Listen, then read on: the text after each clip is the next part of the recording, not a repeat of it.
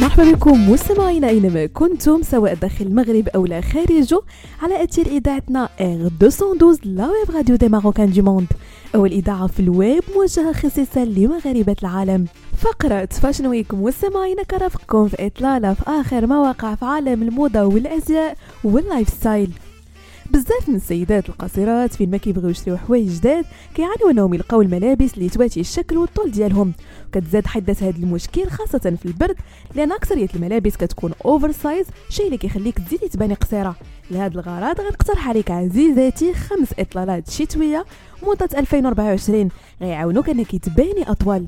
اولا jumpsuit. في الغالب ما كتخلط الأزياء المعروفة بال jumpsuit بال romper و playsuit لكن عموما jumpsuit هو نوع من الحوايج اللي كيكون فيهم سروال لاصق بالبلوزة أو ال body الفوقاني.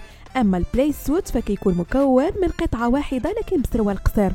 هاد style ديال الحوايج علاش كيلائم القصيره حيت بكل بساطة أي حاجة كتكون هابطة coupe طويلة وما فيهاش تقسيمات في العرض كتمنحك طول أكثر. ثانيا فستان عالي الخصر من بين الحوايج اللي ما خصهمش ينقصوك في الماريو ديالك خاصة اللي كنتي كتحضري لسهرات كثيره ومن الأفضل أنه يكون simple وجايب حزام من نفس اللون في الخصر كيف ما في الفستان الساتان البرتقالي من ماركة Alexis Mabille.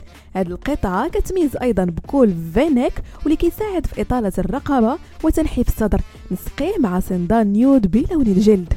ثالثا التنورات القصيرة. حاولي تبعدي ما امكن على الصايات الطوال حيت غيزيدو يبينوك قصير أكثر.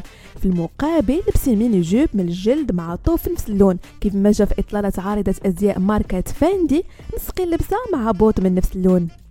رابعا الملابس المخططة من كتلبسي حوايج مخططة بشكل عمودي فانت كتطبقي حيلة من أبرز حيل الموضة المتبعة لإطالة القامة. وما تردديش في اعتماد هاد الطبعة في كامل ال look ديالك كيف ما لبسات عارضة ماركة Tod's واللي ظهرات بدلة سوداء مخططة بالأبيض بحزام من نفس اللون وال motif.